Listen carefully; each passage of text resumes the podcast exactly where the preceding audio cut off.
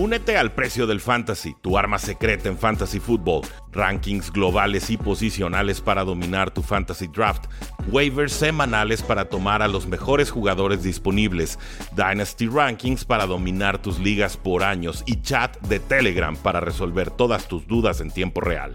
Visita stam.store diagonal precio NFL o da clic al link en este episodio para suscribirte.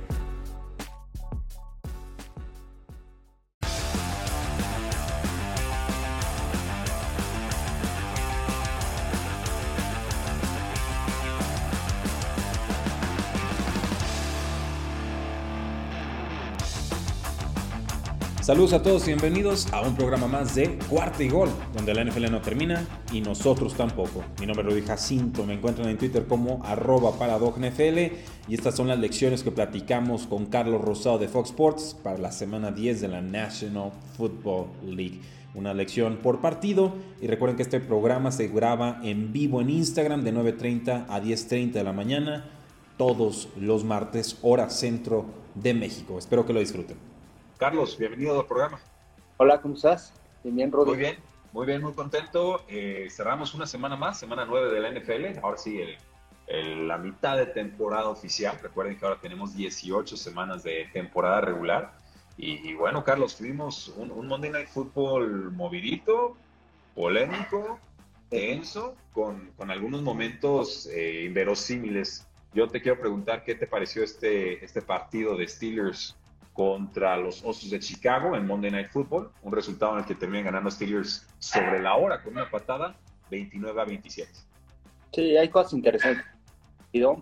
Obviamente los castigos de Chicago, que los mataron al final de cuentas, ese foul personal en tercera oportunidad de Cassius March que habían detenido, había celebrado con sus compañeros bien, pero el problema pues va a la banca. Son errores mentales, dijo en la conferencia de prensa, se equivocó y además dijo, bueno, además de pegar al árbitro, este, me equivoqué, pero bueno, no puede suceder en este tipo de cosas, ¿no? Un jugador que ha pasado por muchos equipos en la NFL, que ha pasado por Nueva Inglaterra, que ha pasado por Seahawks, que ha pasado por San Francisco, que ha estado en, o sea, tiene experiencia en la NFL, no puedes cometer esos errores. Yo sé que es la energía del partido y todo, pero no te puedes ir a burlar y más como están marcando ese tipo de cosas me quedo con la actuación de Justin Fields. Ha demostrado que puede ser ese clutch player, que ese jugador en el último momento llegó con una muy buena serie ofensiva, el último, para darle la vuelta al partido, sin embargo no fue suficiente. Y por parte de Pittsburgh, preparado bien, y Roethlisberger al final logró sacar el encuentro. Entonces, este Chris Boswell se recuperó, cometió la semana pasada al no lanzar el balón y le dieron un golpe, lo sacaron del partido pero para este juego regresó y dijo, ¿sabes qué? Aquí estoy, estoy sano, y bueno, ejecutó de manera correcta, fueron creo que dos goles de campo de más de 50 yardas, y bueno, fueron de las cosas interesantes de este partido. Muy raro, ¿no? También por el tema de los oficiales, ese castigo en el pase de Justin Fields, cuando la regla dice que el castigo es para proteger más que nada a los profundos cuando un liniero ofensivo sale de trampa, desde el bloqueo abajo de la cintura en campo abierto. Y al final, bueno, es un castigo, afuera de los tackles, estaba a la altura del ala cerrada, pero no había salido todavía esa zona en donde es peligroso. Entonces, sí, yo, yo, yo aprendí dos cosas. Ah, bueno, aprendí muchas cosas, ¿no? Si hablamos de lecciones, específicamente el Monday Night Football, estamos aquí con Carlos Rosado de Fox Sports MX. Gracias a los que se están conectando. Denle muchos corazones, compartan si ustedes eh, les está gustando lo que está sucediendo y si no, también compártanlo para que sus enemigos también vean este programa. No pasa absolutamente nada. Eh, yo, yo en ese sentido, Carlos, eh, aprendí varias cosas. Uno, en esa jugada que dices de trampa en zona de gol, que parece que va hacia los pies y, le marcan el castigo 15 yardas para atrás, eh, no sale de la zona de los tackles y no hace contacto con el jugador. Entonces le preguntan a, creo que el oficial fue Tony Corrente, Corrente ¿qué, ¿qué, fue lo que viste? Dice, yo vi a un jugador que salió, que tacleó bajo y entonces tengo que marcar el castigo. Esa es la nueva regla y le, insiste, ¿no? El, follow-up question. Oye, y, tiene que haber contacto para que marques eso. O sea, tú viste un contacto en esa jugada, dice, palabras más, palabras menos, dice, sí. Y tú ves la jugada y, no, no, le llega. Y lo toca. Y aparte, aunque lo hubiera tocado, estaba dentro de una zona en la que le puede taclear de esa forma. Entonces, eh, desde ahí ya íbamos mal. Vi planchazos a, Justin Fields, ¿no?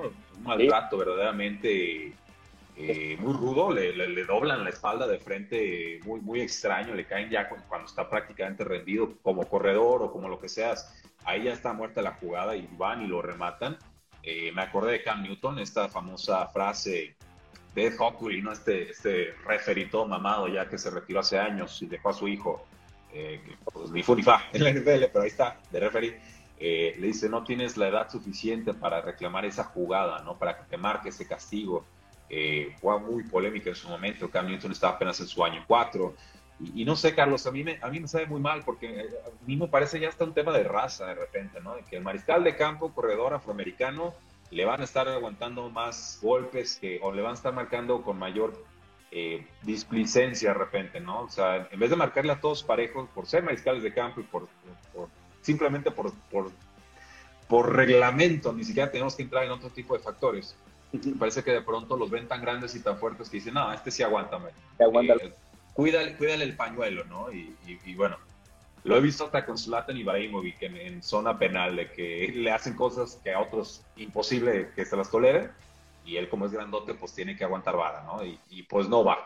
Yo, entonces, aprendí que los referees les falta mucho criterio, los veo muy rebasados, y este partido me parece que, desgraciadamente, el arbitraje se apodera de él, no es culpa de Steelers, o sea, ellos ganan, hacen lo que tienen que hacer, o sea, no, no es que Steelers comprar el partido, ni mucho menos, eso lo dejamos para los memes y para el cotorreo, no, no, es en serio, raza, pero bueno, está eso, lo de Tony Corrente, pues que me parece que le echa las nalgas a Cassius March, o sea, si vamos a decir a Cassius March no voltees al otro lado para, para verlos o lo que sea, pues también digan al referee que se quite el camino, es su responsabilidad no estorbarle a los jugadores a media jugada o después de, me parece que hay, hay, hay, hay mala fe, yo sí creo que hay mala fe de Tony Corrente, aunque dijo, eh, dijo que, que, le dio Cassius March, no, no, había, no por eso había marcado el foul. Sí, no, no, lo entiendo. Digo, si yo golpeo a alguien, voy a decir, no, no me provocó, fue por la otra razón que él, fui a golpearlo, ¿no?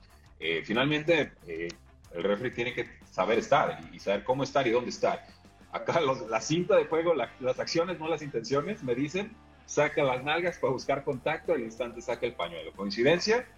Yo, desconfío después de, este partido, de él en específico, no de los referees en general. Bueno, ¿y, qué aprendí? Pues yo aprendí que Justin Fields fue uno en el primer cuarto y otro en el cuarto cuarto. Pudimos ver, afortunadamente, una evolución en tiempo real de un mariscal de campo que fue descifrando cómo jugarle una defensiva muy complicada a los aceleros de Pittsburgh con un TJ Watt que le pegó hasta tres veces. Eh, cuidado, creo que Justin Fields va a ser una realidad en la NFL y creo que cualquiera que dudaba sobre ello tiene que ver ese cuarto cuarto que se aventó Justin Fields. Avanzó todo el campo, consiguió la jugada que necesitaban y ya si la defensiva cometió castigos o no aguantó eh, esa última serie de Steelers, él no juega defensiva. Me parece que Justin Fields poco a poco comienza a volverse una realidad. Sí, y cómo ha crecido, ¿no? Cuando lo dejaron jugar libre, la primera mitad estaba medio tenso y todo, no completaba sus pases, pero la segunda mitad del cuarto cuarto y eso es de lo que habla, ¿no? Es lo, lo, que también buscas, de las cosas positivas que vas ganando en nuestros partidos a pesar de una derrota y a pesar de todo lo que sucedió en el encuentro, son de las positivas que yo me quedaría con, con los Osos de Chicago, ¿no? Que es Justin Fields, prueba que en el cuarto cuarto puede venir de atrás, que te puede hacer jugadas explosivas, jugadas con las piernas. Es un jugador clutch, un jugador clutch que, que va, va a ir creciendo poco a poco mientras le den experiencia y bueno, ya, ya. Y ya está. Tanto, ¿no? no pudo. Andy Alto no hubiera hecho eso, ¿no? No, imposible, imposible, imposible. Este, y también ya quiten la más Nagy, ¿no? También ayudaría que jugara mejor. Todos comentarios del público. Carlos dice Levango 23, jugador del partido los referees. Eh, Vázquez Antonio nos dice, las cebras se llevaron el partido anoche, no hay más. Eh, más comentarios del público. Saludos, dice Gaby Búfalo. Estoy viendo por aquí alguno más. Saludos, Carlos Rosado V, dice Latinoamérica Seahawkers. Y sí, creo que aquí está la audiencia presente y atenta a todas las lecciones de Carlos Rosado de semana 10. Ahí dejamos este Monday Night Football, Carlos, y vamos rápido con los demás juegos porque son muchos. Esta vez hubo poquitos equipos que descansaron. Tennessee 28, Rams 16 en Sunday Night Football. Pueden ganar los Titans sin Derrick Henry y Matthew Stafford y tuvo dos entregas de balón imperdonables, una de ellas para Pick ¿Cuál es la lección de este partido? La lección es que los Titans son reales. Para mí, hoy, hoy en día están jugando el mejor fútbol americano de la conferencia americana. Y Derrick Henry, pero con una defensiva sólida y a los equipos que le han ganado. Mike Brable, para coach del año, está en esta tierra. Realmente lo que ha hecho se le lesionó eh, Christian Fulton, se les lesionó Caleb Farley, sus corners titulares, ha sabido suplir esas bajas, perdió contra los Jets, cómo se levantó esa, esa derrota tan dolorosa contra un equipo tan malo en la NFL y de repente le gana a los Bills, a los jefes, le ha ganado a los Bills, le ha ganado a los jefes de Kansas City con récord ganador, le ganó a los Rams y le ganó a los Colts. Entonces, un equipo que, ojo, hay que ponerle atención por el trabajo que ha hecho Mike Bravel y esta defensiva. No hay que perderlo de vista. Ok, saben que no tienen a Derrick Henry, ellos más que nadie saben lo importante que es haber perdido a Derrick Henry. Sin embargo, se están enfocando en fortalecer esa defensiva, en llegarle al coreback, en que los jugadores crezcan. La llegada de Bob Dupree realmente es sorprendente. Lo más importante es que se ha mantenido sano. Sabíamos de la calidad de jugador que era cuando estaba del otro lado de TJ Watt en los Steelers. Ahora llega aquí con Harold Landry, se va mantenido sano y esa es una de las ventajas. Jeffrey Simmons por el centro del campo dominando, pero esta defensiva con un esquema sólido y además los ves y es esa actitud que te transmite el head coach. Muchas veces el head coach eh, es muy importante. A lo mejor tiene mucho conocimiento, pero no te transmite esa energía. Mike Breville le ha transmitido esa energía a la defensiva y se muestra con una gran actitud jugando, robando balones y haciendo jugadas grandes al final soportando a Ryan Tannehill esta ofensiva que ahí va con muchas lesiones en la línea ofensiva. Julio Jones no es el mismo Julio Jones que conocimos cuando estaba en Atlanta, pero a pesar de eso, la ofensiva está carburando, está generando, pero con ayuda de la defensiva. Sí, es una unidad muy completa, va a tener que reinventarse al ataque. A mí me queda todavía de ver la, ofensiva, es una más una actuación defensiva, una eh, que condiciona demasiado el actual de Los Ángeles Rams, ¿no? Creo que me quedo con todos tus, tus puntos de los Titans. Yo el lado de los Rams diría, pues de pronto entran muy confiados, ¿no? Entran muy sobrados. Este Matthew Stafford de esta jugada, eh, bueno, lo están, lo están jalando, está haciendo carrusel y según él va a lanzarlo a donde nadie lo va a atrapar y se la lanza directito a las manos al defensivo, ¿no? Eh, jugadas que va a ver, va a decir, que me pasé de tonto, no puede volver a suceder esto, y, lo van a corregir, estoy seguro, pero nos demuestra que los Rams son vulnerables a pesar de tener a Ramsey, tener a Aaron Donald, tener a Stafford, a Cooper Cup, a Von Miller ahora, estos Rams eh, generalmente irán como favoritos en lo que resta de la temporada, pero está aquí claro, son vulnerables. Y esa es quizás la gran lección de la temporada, ¿eh? no, no hay equipo ni remotamente perfecto. No, y sabes también yo que me quedo aquí de los Rams, que necesitan mejorar sus ajustes. Están jugando formaciones abiertas, formación empty, sin, empty, sin corredor o con dos receptores de cada lado, tres por uno, pero están jugando formaciones abiertas y la línea ofensiva no está dominando, a pesar de que cuatro frontales están eh, eh, entrando eh, presionando al coreback contra cinco lineros ofensivos, no lo están conteniendo. Necesitas hacer, un ajuste, cerrar, poner un hombre extra también para hacerle doble, dos dobles equipos a los jugadores de la defensiva y bueno, y darle protección a Matthew Stafford. No, sí, creyó Sean McVay que con esa línea ofensiva podía detener, pero no pudo porque estaba dominando todo el partido Titan. Entonces, la clave aquí en la NFL, y lo ha demostrado Bill Belichick con los Patriotas, son los ajustes en la segunda mitad los que te hacen un equipo elite en la NFL. Flexibilidad mental y ajustes, lo has dicho bastante, bastante bien, Carlos. Eh, vamos al siguiente partido, Kansas City 13, Green Bay 7. Green Bay no anota hasta el cuarto. Cuarto lo hace una jugada dramática con Allen Lazard. Eh, finalmente la defensiva de, Packers no aguanta esa última serie ofensiva, pase el largo a Travis Kelsey, con eso se llevan el resultado. Eh, bueno, te voy a preguntar, de, más allá de lo de Aaron Rodgers, que creo que todos estamos profundamente decepcionados con él por su postura y su, por querer mentirnos, eh, ¿qué lección nos deja Jordan Love? O sea, ¿cuál es el sabor de boca que te deja a ti, Carlos Rosado, Jordan Love? ¿Hay ahí con qué trabajar o, nos están vendiendo gato por libre con el tema de la sucesión de Corea? No, hay con qué trabajar, tiene cualidades físicas. El problema pues es que no estaba preparado, no estaba listo para jugar. Necesitas prepararte. Lo estuvimos platicando ayer en el programa de Buenos Días, que necesitas trabajar con tus receptores. No sabes cuándo va a venir la oportunidad y cuando venga tienes que estar listo, tiene que haber esa comunicación, tiene que haber esa sincronía, sabes cómo corren tus receptores, cada uno tiene diferente velocidad. Necesita estar preparado Jordan Love para el momento indicado. No sabes. Además, a, lo mejor nunca llega esa oportunidad, pero tienes no sabes qué equipo te va a reclutar, te van a dejar ir, pero se te va a presentar alguna oportunidad en algún momento y la tienes que aprovechar. No la aprovechó, bueno, al final de este partido, bueno, pues, no supo aprovechar y no, no supo ganarle un equipo que tiene muchos problemas a la defensiva. Me quedo con el equipo de Green Bay que es contendiente, de una defensiva sólida. Obviamente va a regresar Aaron Rodgers. Eh, ojalá, porque el domingo va a estar bueno. Regresa Russell Wilson también, ya lo dieron de alta. El sábado parece que van a dar de alta a Aaron Rodgers y va a ser un gran duelo. Pero me, me gustaría ver eso todos, ¿no? O sea, con esa hambre que trae Russell Wilson después de la lesión. Y este y la defensiva creció mucho de Green Bay, muchísimo ha crecido.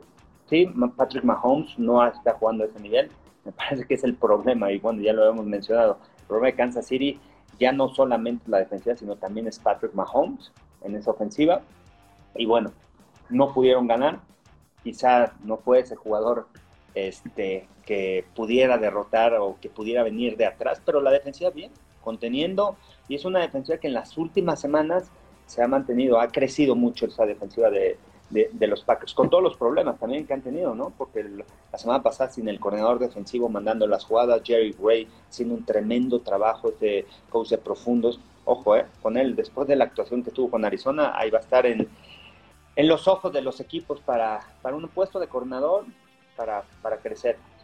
Ascender. Eh, entonces me quedo con eso, ¿no? De los Packers. Eh, lo, veo fuerte, veo un equipo fuerte, un equipo contendiente en la nacional y Kansas City ahí va, se va a meter a playoffs. Eh. No sé cómo, se va a meter a postemporada. A pesar de que esté jugando y lo que sea. Y ranqueante, va, va, a llegar ranqueante Kansas City a postemporada. ¿eh? O sea, sí van a llegar, pero no va a ser una versión ni cercana a lo que hemos visto en años anteriores. Esa es mi, lectura ahí. Y de los Jordan Love, pues sí, eh, sí parece que el momento le, quedó grande. Fue mejorando hacia el final del partido, pero fue muy poco, muy tarde.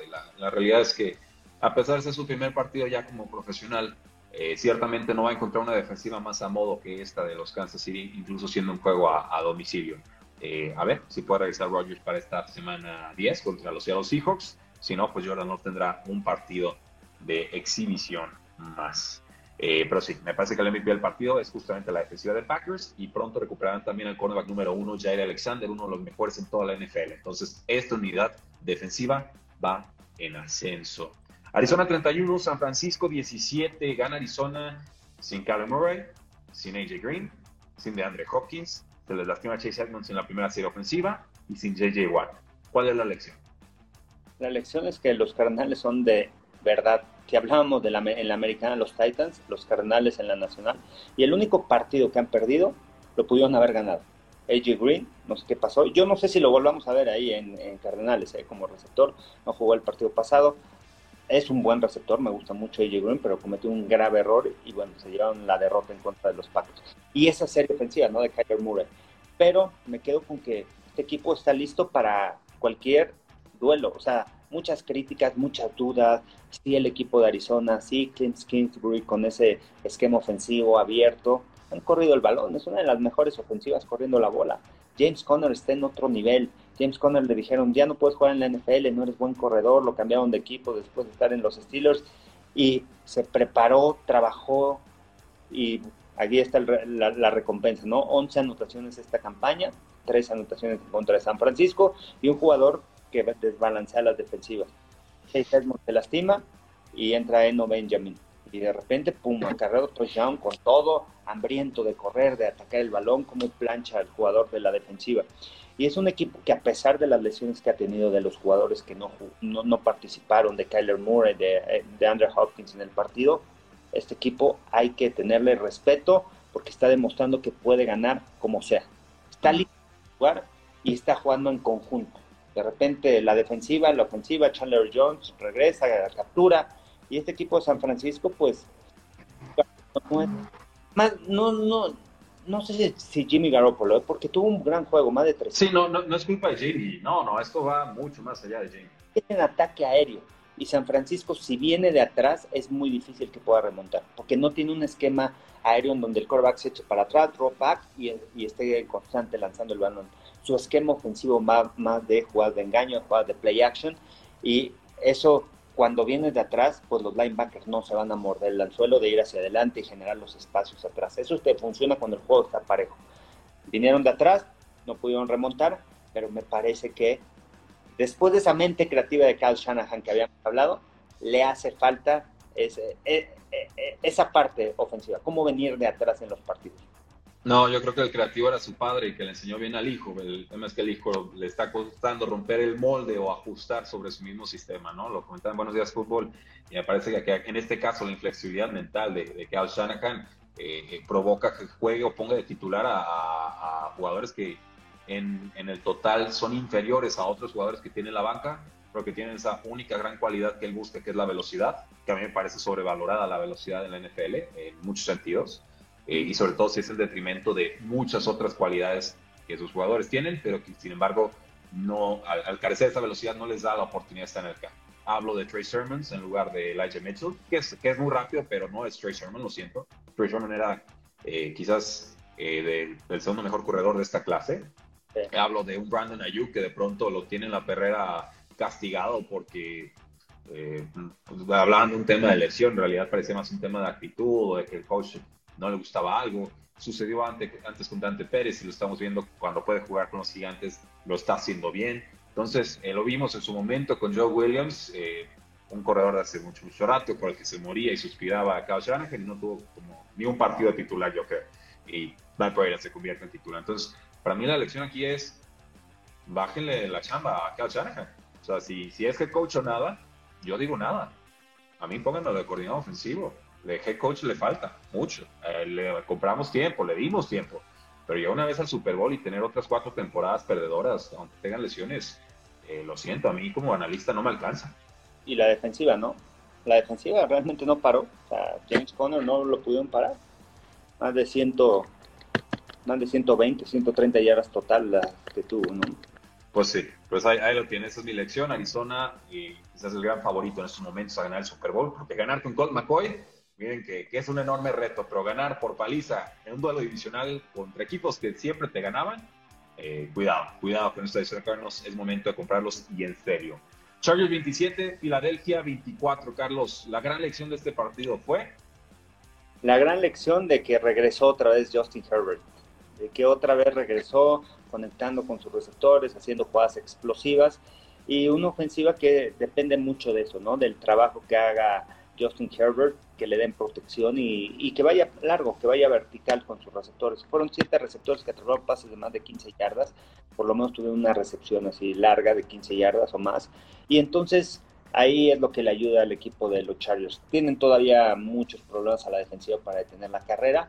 También es por ese esquema defensivo, por ese nuevo concepto que maneja Brandon Staley de utilizar linebackers ligeros, linebackers más que puedan moverse de lado a lado, pero que no se, sean tipo Bobby Wagner en el centro del campo, dominando en el centro y que baje rápidamente, sino un poquito más ligeros, más híbridos que jugaron de séptico, que puedan jugar también de linebackers. Y, y eso ha afectado porque no tiene una línea defensiva tan sólida para poder cerrar los huecos y detener la carrera. Les corrieron lo que quisieron las Águilas de Filadelfia con Diana Hurts, pero Chargers estuvo dominando todo el partido. Ah, desde la primera serie ofensiva, pum, pum, pum, movía el balón, llegó, cuarta oportunidad, se la jugaron y los detuvieron otra cuarta oportunidad en territorio de las Águilas y también los detuvieron. Va a ser agresivo Brandon Staley, pero le ha funcionado al final. Al final en el partido a cero de tres en cuarta oportunidad y de repente en el cuarto, cuarto, tercer cuarto se la volvieron a jugar y ahora sí les funcionó. Entonces, consigue. Ha, cambiado todo el esquema, es agresivo. Me gusta la mentalidad de Brandon Staley, me gusta el staff de cocheo. Joe Brady ha hecho un buen trabajo. Eh, y bueno, ahí van los Chargers que amanecieron después de la derrota de Las Vegas como número uno, ¿no? En la conferencia, en la división oeste, está muy pareja, todos están iguales. Pegaditos. Sí, está, está, salvaje la división. Me quedo con tu análisis. Eh, Justin Herbert completa 84% de sus pases contra Filadelfia. Y para mí la lección aquí es, eh, pues háblenme de la ofensiva de Filadelfia si quieren.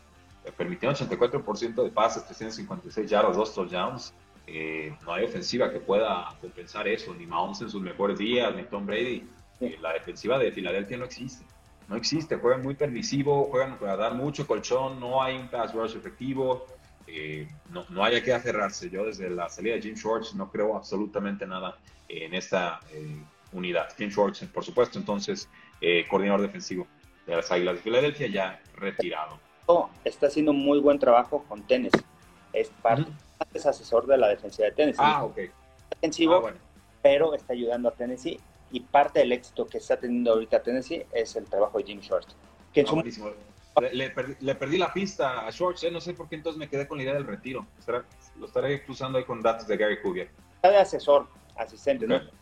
defensivo, pero ah, el trabajo que está haciendo Tennessee partes por. ¿eh? Ah, pues ahí lo tienen. Por eso tenemos a Carlos Rosado en el programa, para que nos diga exactamente qué y cómo está funcionando la National Football League. Eh, denle like al video, ya saben, ¿eh? si no le dan like, algún día decimos gracias por participar y se acaban los likes. Entonces, corazoncitos a compartir, lancen sus preguntas de los partidos que estamos aquí analizando o lancen una pregunta que no sea el partido propiamente y la lanzamos o la respondemos al final. Pero si no vemos corazones, aquí Carlos se nos desmotiva y eso, eso no. Carlos hay que tenerlo bien ah. motivado ya con su cafecito de, de, martes, ¿verdad? Ya, el cafecito de martes en la mañana, nueve y media, diez de la mañana. Eso, ah, mira, ahí todavía la taza, yo también. El tema es que ya me, ya me acabé el, el café. Fantástico. Pues vamos con este partido, Carlos, buenísimo, por cierto. Baltimore 34, Minnesota 31. Yo dije en mi Twitter, este es el partido de la semana y como que no muchos me hicieron caso creo que lo acabó siendo. Gana Baltimore en tiempo extra, remontando. Ante unos Vikings se encuentran una nueva forma de perder.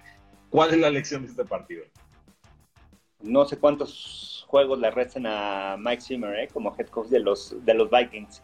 ¿Cómo ha perdido esta campaña ¿no? en el último momento? Desde el primer partido de la semana 1 en contra de los Bengals en tiempo extra y ese gol de campo de, de los Bengals al final. Eh, pero la ofensiva no hizo nada, que es la fortaleza de los vikingos. Después del pase de Kirk Cousins de 50 yardas, la ofensiva en la primera mitad no pudo mover el balón. La pudieron mover de una jugada explosiva, pero las anotaciones hay que ver de vikingos. Fue el pase largo de 50 yardas, fue un regreso de patada de kickoff que cambió el momento del partido, se fueron arriba, pero hasta ahí no pudieron mantener la ventaja con esa ofensiva, con todas las armas que tienen. O sea, porque no tiene a cualquiera, tiene a Dalvin Cook, que el año pasado 1500 yardas, tiene a Justin Jefferson, 1400 en su año de novato, tiene a Adam Thielen, eh, de los líderes anotadores el año pasado por aire. Entonces, tienen armas. No hay excusas, Carlos, no, hay excusas, y lo estás diciendo muy bien. Y aparte, eh, vamos, eh, adelante. No tienes una defensiva sólida, sigue metiendo puntos. ¿Qué pasó? Y por el otro lado, de lo que aprendí fue que Lamar Jackson sigue siendo clutch. Al final cierra partidos. Sabe cerrar partidos. Le sucedió contra los Colts. Le sucedió contra Detroit. Le sucedió contra Minnesota este partido. Contra los Chiefs le pasó también, 36-35 y de remolque. Entonces, ojo, de la gente que hablaba de que eh, Lamar Jackson solamente corre, lo van a lastimar, olvídense ese cuate desbalancea las defensivas porque te puede correr, te puede lanzar en la bolsa de protección, la conexión que tiene con Marquise Hollywood Brown. Hollywood Brown está jugando a un tremendo nivel el receptor. Eh, Rashad Bateman también muy inteligente, sabe son dónde sentarse, sabe si es cobertura de zona, cobertura personal, cómo correr sus trayectorias. Tiene armas con qué atacar. Ojo con el equipo de los Ravens, pondría a Lamar Jackson. Yo lo que aprendí es que pongo a Lamar Jackson como MVP o la, en la terna de MVP para este año. Te sigo, te sigo, te sigo, Carlos. Yo he sido un defensor férreo de, de, Lamar Jackson. Siempre que es un corredor que pasa, les digo, este, no, no saben valorar eh, lo que está haciendo realmente. Y lo decía sobre todo, aquí voy a hacer una pequeña pausa, ¿no? Eh, hay, hay, sutileza en el juego de Lamar Jackson, Carlos. Eh, yo sé que tú lo ves porque tú jugaste, tú estudiaste y sabes mucho de esto, pero desde que salía de colegial, Lamar Jackson tenía muy buenas cualidades, sobre todo en, el tema de manejo o de navegación de bolsillo. Su, su navegación de bolsillo estilísticamente hablando, por supuesto. Era más propia de un Peyton Manning o de un Tom Brady que de un Josh Allen o que de un Patrick Mahomes que juegan de repente un poco más alborotados o a la primera que pueden o a la segunda se escapan. Lamar Jackson te aguanta en el bolsillo y ya después si no encuentra su, progresión 1, 2, 3, pega, pega la fuga. A menos, por supuesto, que sea un acarreo diseñado así desde el principio, ¿no? Un QB, un QB run eh, prediseñado por, por el coach. Con esto lo que quiero decir es, lo, lo que está sucediendo ahorita es que ya el tema del pase se está poniendo al nivel de esa mentalidad, de esa navegación de bolsillo que él tenía. Que de repente por escapar, por velocidad, por ser un tan tremendo atleta, era muy fácil descontar esa sutileza en su juego. Entonces, eh, me parece que poco a poco Lamar Jackson irá sumando adeptos, irá sumando creyentes y entenderemos que no todo tiene que ser un, pocket passer tradicional, West Coast Offense de pasecitos cortos, rápidos. Hay otras formas de jugar y de ser exitoso como juega que la NFL eh, más allá incluso de que sea corredor o no, o, no Lamar Jackson. Eh, me parece un prototipo de un nuevo estilo de jugador. No sé cuántos salgan bajo ese molde porque hemos visto muy pocos en realidad, pero también sabemos que cuando un jugador tiene éxito en la NFL, pone el ejemplo para que otros que normalmente jugarían quizás linebacker o tight end, se atrevan y digan, yo quiero ser quarterback como él. Claro, y, sabes que también algo para la gente que del fútbol americano sigan a Lamar Jackson y jugando este juego contra Miami. El tema de que él corra el balón ahora complica las defensivas porque la, la reacción colocan un linebacker para perseguirlo, para dejarlo de espía. Y entonces en las jugadas de play action, en las jugadas de engaño, en cuando él hace el movimiento y además coloca el corredor atrás, entonces viene el engaño y va hacia adelante con su cuerpo, provoca que automáticamente por reacción, por el estudio, por miedo, a correr, rápidamente los linebackers bajen y atrás de ellos se empiezan a generar los espacios. Esa es una de las cualidades que ha tenido y que ha sabido también desarrollar Greg Roman, el coordinador ofensivo. Ok, ya corrimos con Lamar Jackson, sabemos 120 yardas en este partido, es un corredor que te va a generar yardas, vamos a empezar a correr con él y de repente te salgo el play action y de repente te hago jugadas de engaño para que la defensiva se baje y empiezo a conectar con mis receptores. 120 yardas por tierra, pero por ahí Rashad Bateman, eh, Mark Andrews, y Marquise Brown, los tres tuvieron ocho o más targets en el partido. Entonces, no es nada más que corre el balón, sino también está lanzando a sus receptores, ¿no? Fantástico. Si les gustó ese análisis de Lamar Jackson, ya saben, muchos corazones, compartan, ayúdenos a que esta transmisión siga creciendo todos los martes de 9.30 a 10.30 de la mañana, hora del centro de México.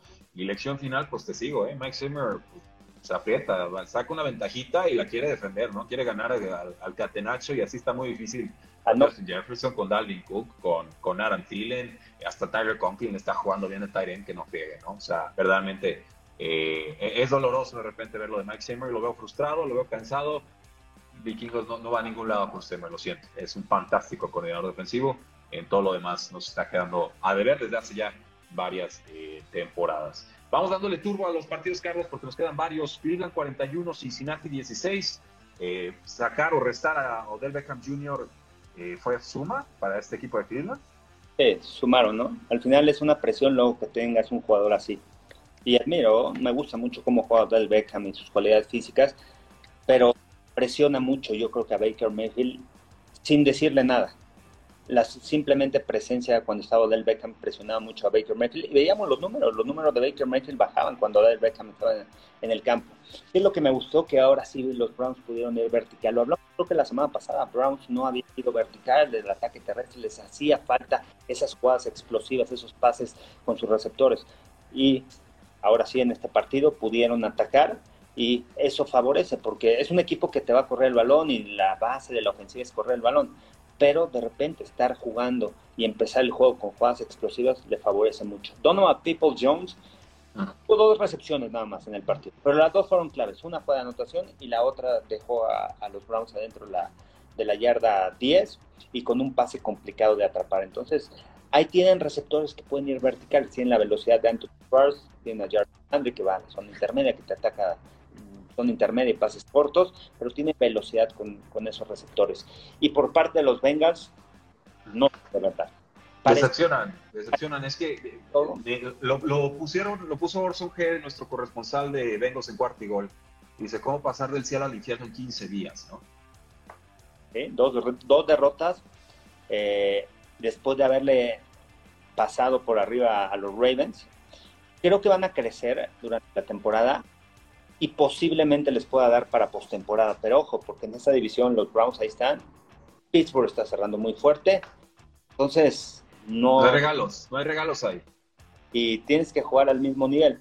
Y aquí yo creo que si los Bengals van a estar en postemporada, son por los jugadores. Si los Bengals no están en postemporada, será por Zach Taylor, que no sabe preparar y que no tiene esa experiencia. Estás eh, compitiendo contra Stefanski que es muy buen head coach, que el año pasado ganó coach del año. Estás compitiendo con Mike Tomlin, que no ha tenido temporadas perdidas con los Steelers. Entonces, no estás compitiendo con cualquiera, estás compitiendo con John Harbaugh, también uno de los mejores coaches. Y creo que el tema de coaching se queda atrás en, la parte de los Bengals. A pesar de sus jugadores, de Joe Burrow teniendo una gran temporada, su defensiva que está jugando bien, el tema de cocheo está abajo de los tres. Sí, estamos, estamos viendo las limitaciones de, hay que darle crédito, mejoró mucho Bengals de, del año anterior a este, pero ciertamente en momentos decisivos de toma de decisiones estratégicas, ¿no? el arringar a los jugadores Zach Taylor no sería mi primera, ni segunda, ni tercera, ni quinta opción para, para hacerlo. Y quizás en esa división, quizás me quedo con algunos coordinadores antes que realmente decir quiero a Zach Taylor como, como mi head coach de ahí. Pero, pero bueno, sigan echando sus corazones, sigan compartiendo. Seguimos con el análisis de semana 10 de la National Football League Carlos Rosado. Denver 30, Dallas 16. Explícame esta paliza, Carlos. ¿Cuál es la lección aquí? La lección es que los Broncos de Denver salieron a jugar, salieron preparados, saben que tienen oportunidad y dieron un mensaje claro. Eh, cambiamos a Von Miller, no importa, no nos estaba generando lo que nosotros quisiéramos, nos vamos a preparar para la temporada que entra y con los jugadores novatos que tenemos, con Jonathan Cooper, con, eh, con Browning, el linebacker central, podemos detener a este equipo de los vaqueros para la temporada. Y el perímetro que está jugando muy bien, ¿eh? jugó muy bien, se la Patrick Surtain, Al Fuller, que no había jugado bien la temporada, gran partido, bien.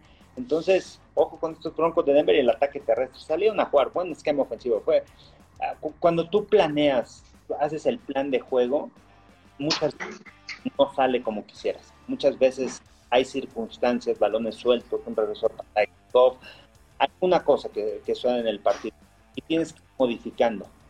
Pero en este partido los Broncos de Denver fue tal como lo planearon. Correr el balón, mantener a Dak Prescott fuera, fueron 40 minutos de la ofensiva del balón, corrieron el balón con Merrick Gordon y Diamante de Williams, y a la defensiva, logrando contener, presionar a Dak Prescott, sabían que no tenían Tyrone Smith, le estuvieron presionando, ojo con esos broncos de Denver, me, jugó, me, me, gustó cómo jugaron, y de los Cowboys, pues muchas dudas, ¿no? Muchas dudas. Sí. Van a estar en postemporada, van a ganar la división, pero todavía hay muchas dudas en este equipo para, para playoffs. Una, unidad profundamente imperfecta, la de los vaqueros de Dallas. Hemos comentado varias veces, Carlos, si no hay entregas de balón generadas por la defensiva, eh, van a conseguir yardas, van a conseguir puntos, van a meter en apetos a, su ataque aéreo terrestre. Y, vamos, si tienes un Dak Prescott regresando de lesión eh, y te hace esta clase de exhibición Broncos atacando específicamente el punto que dijiste, ¿no? El, del tackle, Tron Smith. Eh, vamos, es, es una, una, señal muy preocupante la que tenemos ahorita de, semana 9. Hay que ver qué sucede en semana 10, hay que ver si se confirma o se desmiente este enorme tropiezo que tuvieron contra los Broncos, pero ver a Broncos a domicilio, pegarle a Vaqueros de Dallas de esta manera, no estaba pronosticado y ciertamente tenemos que tomarlo muy, muy en cuenta. Eh, nos pregunta aquí Ricardo-RZ11, Patriots se lleva la división. Patriots ganó 24-6 a las Panteras de Carolina. Eh, volvieron a, aparecer los fantasmas para Sam Darnold, tres intercepciones en este partido, pleitos en la banda, pues no, ni siquiera pleito, porque para que sea pleito necesitas dos, era Robbie Anderson gritándole y pasando enfrente de Sam Darnold y Sam Darnold pues desencajado, como no, no queriendo estar ahí en, la situación eh, de, de, los Panteras de Carolina este domingo, ¿no? ¿Cuál es la lección de Patriots y qué lección nos deja también con las Panteras?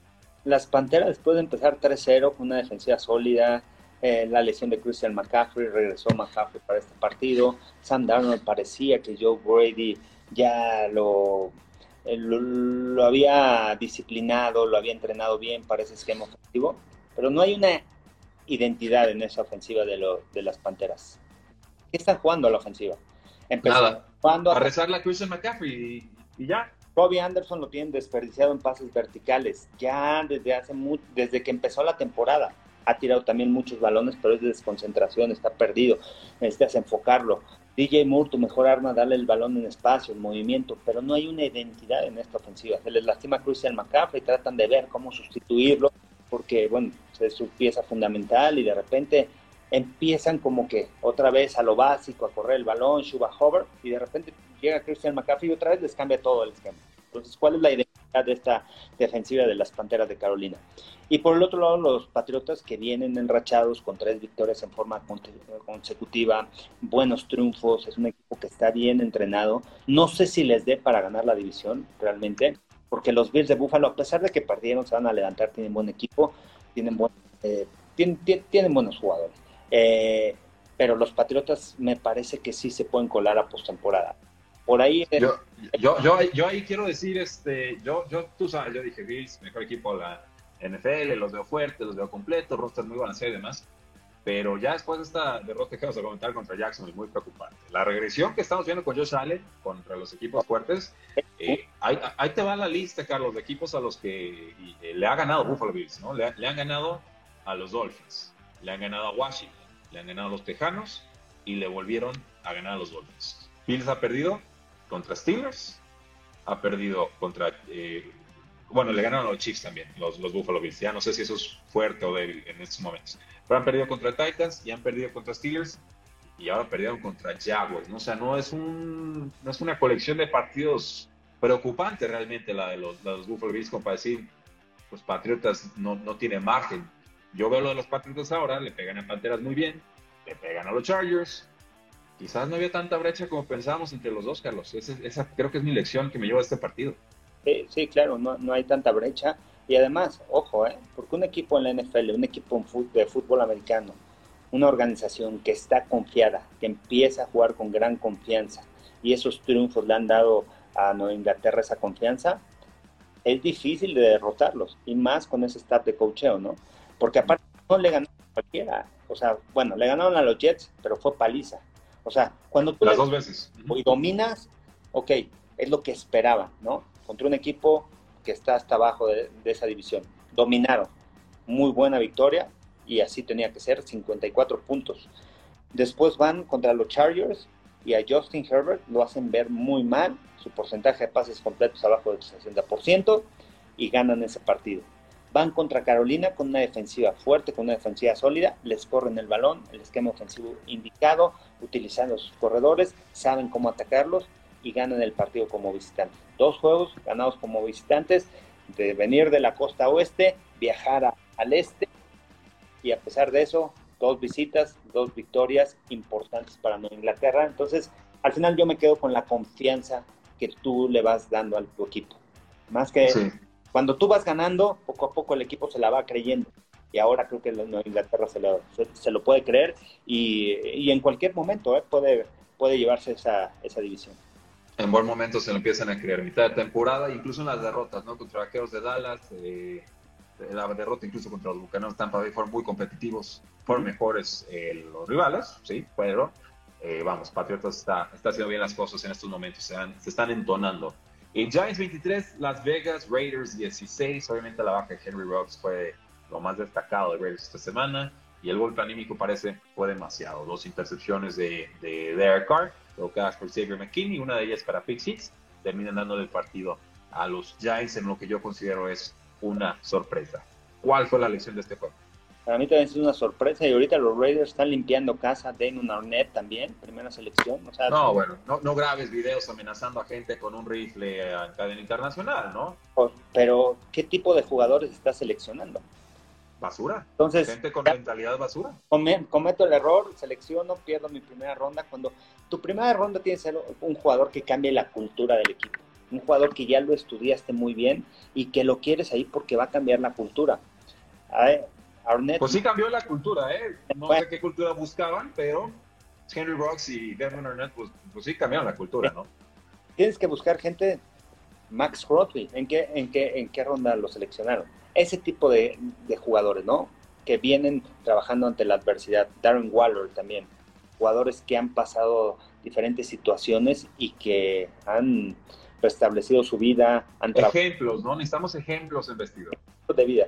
Clay Farrell, primera selección dominante en Clemson. Nada. Y, más que nada se, van mucho por el tema de que están en programas grandes. Ese, e, esa fue la razón por la que han seleccionado ese tipo de jugadores temprano. Jugadores de Ohio State, de Alabama. Es, un atajo, Carlos, es un atajo mental, es, es una pereza de escauteo incluso el pensar, ah, ese programa grande me va a funcionar, tengo esa posición de necesidad, no importa dónde estoy, voy y lo tomo.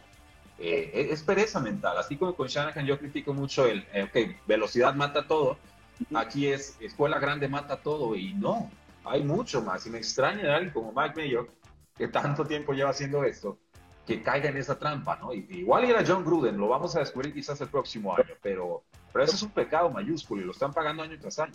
Y yo creo que sí, y es el, eh, uno de los problemas en muchos equipos de la NFL, que muchas veces los coaches están arriba de los gerentes generales, ¿no?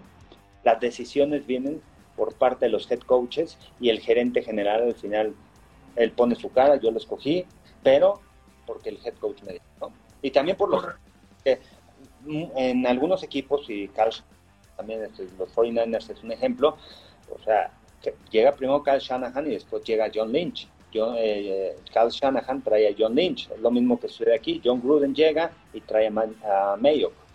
Entonces. Sí, oh. ya, ya condicionados, ¿no? De alguna manera. Eh, va a ser voz importante, pero todos sabemos quién tiene la última palabra. Es, en este caso era de John Gruden, y en el caso de San Francisco es Carl Shanahan, y en el caso de Belichick, pues es Belichick head coach y Belichick GM. O sea, hay, muchas formas de realizar este, este, tipo de construcciones de franquicias, pero sí me parece que la fórmula head coach sobre GM es muy peligrosa cuando se empieza a descomponer, porque no, no veo que el head coach vaya a sacrificar su bienestar a corto plazo por irse a, a una mentalidad largo plazista, que es la responsabilidad del GM, frenar los peores impulsos del head coach, que aunque diga ese es el jugador que quiero, el head GM le puede decir, no, por esto y esto y esto, nos conviene ir por este otro y, este y, me, muero y, te escucho, pero yo voy a tomar esa decisión final. Hay, muchas franquicias, falta eso. En Raiders, bueno, eh, empezó bien, vamos, vamos viendo que poco a poco se descomponen. Hay, tiempo, pero está recibiendo muchos golpes muy fuertes el, pobrecito equipo de las Vegas Raiders. Carlos, vamos cerrando rápido el, bloque de día de hoy. Falcons 27, New Orleans 25. Eh, ¿Qué aprendimos en ese partido? pues que los Santos no sabemos qué podemos esperar de ellos, ¿no? Del gran triunfo que tuvo, del gran triunfo que tuvieron en contra de los Bucaneros, aquí no supieron aprovechar la ventaja y, y se dieron una derrota entre un rival divisional que los conoce bien, pero bueno. Y yo ponía, y sigo poniendo ahí a Sean Payton en la terna de, de coach del año, pero bueno, con esta derrota también con Trevor Simeon, con muchos problemas porque no tienen realmente así como que playmakers a la ofensiva, nada más Alvin Camara y la línea ofensiva que es, que es buena, pero de ahí en fuera no tienen jugadores grandes que te puedan desbalancear. Y por parte de Atlanta... Cordell Patterson, hablemos de Cordell Patterson, por favor, ¿un breakout en tu año 8 de la NFL? ¿Tu cuarto equipo? ¿Cómo? Sí, no. yo de los Falcons me quedo que van creciendo, que por ahí se pueden colar a postemporada.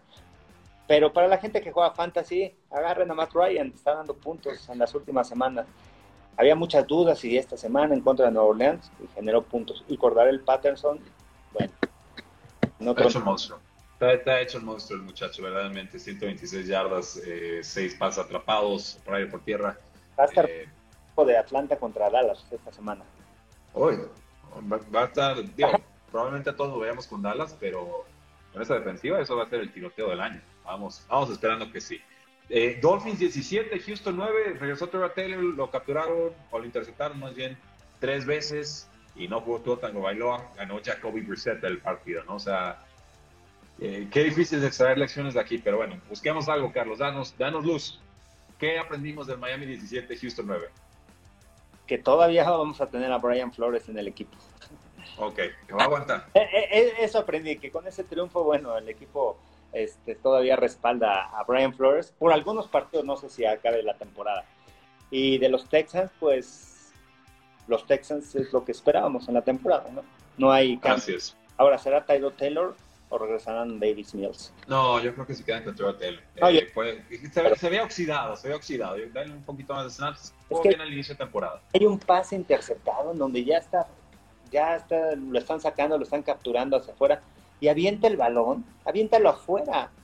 y le agarra el, linebacker ahí con los dos pies y, se queda con el balón, intercepta el balón. Pero bueno, con esto lo que nos deja es que es un error infantil lo que comete Taylor, eh, que es un jugador con experiencia y que ha estado en varios equipos y le han dado la oportunidad de titular y se ha lastimado, pero es un quarterback que tiene experiencia ya en la NFL que no puedes cometer este tipo de errores. Sin duda. Y vamos cerrando con este partido, eh, Carlos, quizás las sorpresas, sorpresas esta semana, hubo muchas, pero Jacksonville 9, Buffalo 6, creo que es la más grande de ellas. Eh, Josh Allen defensivo le pega muchas veces y de buena forma a Josh Allen mariscal de campo. Y ya lo dijimos, ¿no? ¿Cómo está el tema de división del AFC East? Si hay algún apunte adicional adelante. Pero yo quiero una lección de Jacksonville. Esto es una inyección de moral absoluta. Over se veía por fin respirando, como diciendo, sí, se, sí puedo ganar el NFL, ¿no? ¿Y qué, qué, aprendemos? ¿Qué, ¿Quién le deja esta victoria a Jackson? Que creo que sus jugadores ahora sí están jugando para él, ¿no? O sea, que sabían que iba a ser un rival difícil, era la ofensiva 1 en puntos anotados, una, la 1 en, en puntos permitidos, Y a pesar de eso, no se achicaron y salieron a dar todo. Y eso es importante, ¿no? Regresar y, que le regreses la confianza a tu vestidor, que la había perdido en ese jueves en la noche, de todo lo que se ha pasado y de lo que sucedió y todo con Urban Meyer. Sin embargo, esto me demuestra que está haciendo el trabajo otra vez para convencer a sus jugadores y, bueno, y está ejecutando y les está demostrando que pueden ganar a la NFL. ¿Cómo tú como jugador, cómo te genera confianza un coach cuando te prepara y cuando ganas partidos? Sí, cuando te dice va a suceder A, ah, prepárate con B y, hacen A, ejecutas B y funciona. Exacto. Y funcionó. Como sea, 9-6, sin anotaciones, con puros goles de campo, pero ganamos. Y este equipo está, creo que 15 puntos, 15 y medio en la línea. O sea, cuando sale la línea y con, sale con tantos puntos y de repente dices, podemos ganar, le podemos ganar el mejor equipo. Y en los Power Rankings estaba dentro de los mejores 5 y es un equipo sólido, es el mejor equipo de la americana y de repente les ganas, le regresa, eh, le regresa la confianza al vestidor. Y creo que eso es de, lo, de las cosas que me quedo con Jackson. No, no va a ser un equipo postemporada, pero le regresó. Y pueda mantenerse otro año más en Jacksonville. ¿eh? Sí, no sé, parece que se está comprando tiempo. Veremos cómo cierra la temporada. Con Buffalo yo, veo una regresión, eh, un alejamiento total del juego terrestre. Creo que ya se lastima Zach Moss, pero están diciendo que tienen que regresar a, correr más condición al inicio de temporada. Y una regresión este, fuerte con Josh Allen. ¿eh? O sea, de repente en partidos puntuales sí se volvió a inflar de, de puntos, de touchdowns y demás ya no está encontrando a Emmanuel Sanders, está cometiendo entregas de balón muy ridículas eh, que no la habíamos visto en 2020. Eh, cuidado, Buffalo en estos momentos no se puede dar el lujo de que Josh Allen tenga una regresión como la que llegamos a ver en este partido. Puede ser la excepción, pero ya han habido otros partidos en los que Josh Allen no es factor. Y eso, eso a mí, eh, si fuera aficionado a Buffalo, me tendría angustiado y, preocupado. Veremos. última pregunta, Carlos, antes de despedirnos. ¿Habrá castigo para Aaron Rodgers por todo el tema de la vacunación? Pregunta Santi Pardo. ¿Uno? ¿Sí o no? Sí, yo creo que una multa, ¿no? Dinero. Dinero, sí, no creo que le vayan a quitar más partidos. Eh, está en riesgo para la semana 10, ¿eh? O sea, una pruebita negativa, digo, positiva de COVID y, y, otra semana fuera. Sí, y este. Y bueno, también como, como es la liga, ¿no? O sea, no puedes dejar fuera a Aaron Rodgers, no puedes suspenderlo por lo que te genera en los partidos el espectáculo, las líneas, lo que se juega. O sea, hay muchas cosas involucradas alrededor del live. No solamente es el juego, no solamente es un jugador. Un jugador, Aaron Rodgers es alguien muy valioso para la liga. Ya. Eh, y, vamos, yo creo que Rodgers se equivoca porque miente y porque anda sin tapabocas en algunas ruedas de prensa y demás. O sea, engañó sobre su estatus, por lo menos a la gente que tenía alrededor de afuera de, la franquicia, no, no al interior me parece que la franquicia también tapa información que no debería de tapar. Es decir, cumplimos con todos los protocolos y Steven Rogers en rueda de prensa con el tapabocas en el cuello, no va. Eh, y la NFL también, bueno, o sea, ¿las reglas son de, de veras o no son? Pues para algunos sí, para algunos no. ¿Qué, qué pasa aquí? No? Eh, yo no estoy esperando castigo, sinceramente. ¿eh? Yo creo que el, no hay mayor castigo que perder tu reputación y le pasó a Aaron Rodgers, tristemente, pero sí debería haber un castigo a la NFL. Sí, debería haber castigo, sí debería haber suspensión, sí. Y, hubo, ¿no? Con Tom Brady en su momento. Eh, sí, bueno, pues que obviamente es más peligroso que pueda o pueda que no hayas desinflado balones versus poder contagiar de muerte a alguien. Pero bueno, la, NFL, sí, no, es la NFL en los tiempos de, Roger Godel, ¿no? ¿no? No provoquen en el campo, pero tosanle con posibilidad de tener el virus. Eh, en fin. El tema de Mac Jones de la supuesta falta. Eh, esa jugada es importante, Carlos. Un golpe de, de Brian Burns, Mac Jones queda noqueado. Eh, es, un fumble, él agarra de la pierna a Brian Burns y le mete obviamente el cuerpo y Brian Burns tratando de zafar se gira y se lastima. Y ahorita está con una resonancia magnética. Sale el head coach de Panteras, Matt Roll, a decir, eh, yo tengo que salir a afinar a mis jugadores, no vamos a permitir que nos estén haciendo lesiones después de la jugada, que nos estén tacleando fuera del campo, etcétera. Eh, y dice Mac Jones, yo creí que tenía el valor. Multa, ¿no? Multa al final. No creo que quede multa. Puede decir y me equivoqué, lo que sea, pero al final lo van a multar. Sí, y no hay un historial de violencia con Mac Jones tampoco. Sí, no, tampoco. Bueno, bueno Carlos, pues ahí lo tienen, caballeros. Estas son las lecciones de Carlos Rosado en esta la semana 10 de la National Football League. Carlos, ¿cómo te encontramos en tus redes sociales? En Twitter, en Instagram y en TikTok, arroba Carlos Rosado V. En Facebook, Carlos Rosado 15 y en eh, ¿cómo se llama? En YouTube, Carlos Rosado Sports. Así que suscríbanse ahí al canal de Carlos Rosado Sports. Buenísimo, síganos sobre todo también aquí en Instagram, para eso hacemos los Instagram Lives, para que nos sigamos los de Cuarto con Carlos y los de Carlos con Cuarto y Gol. Eh, a mí me encuentran en Twitter como arroba NFL. Sigan disfrutando esta su semana 10 de la National Football League, porque la NFL no termina y nosotros tampoco. Cuarto y Gol.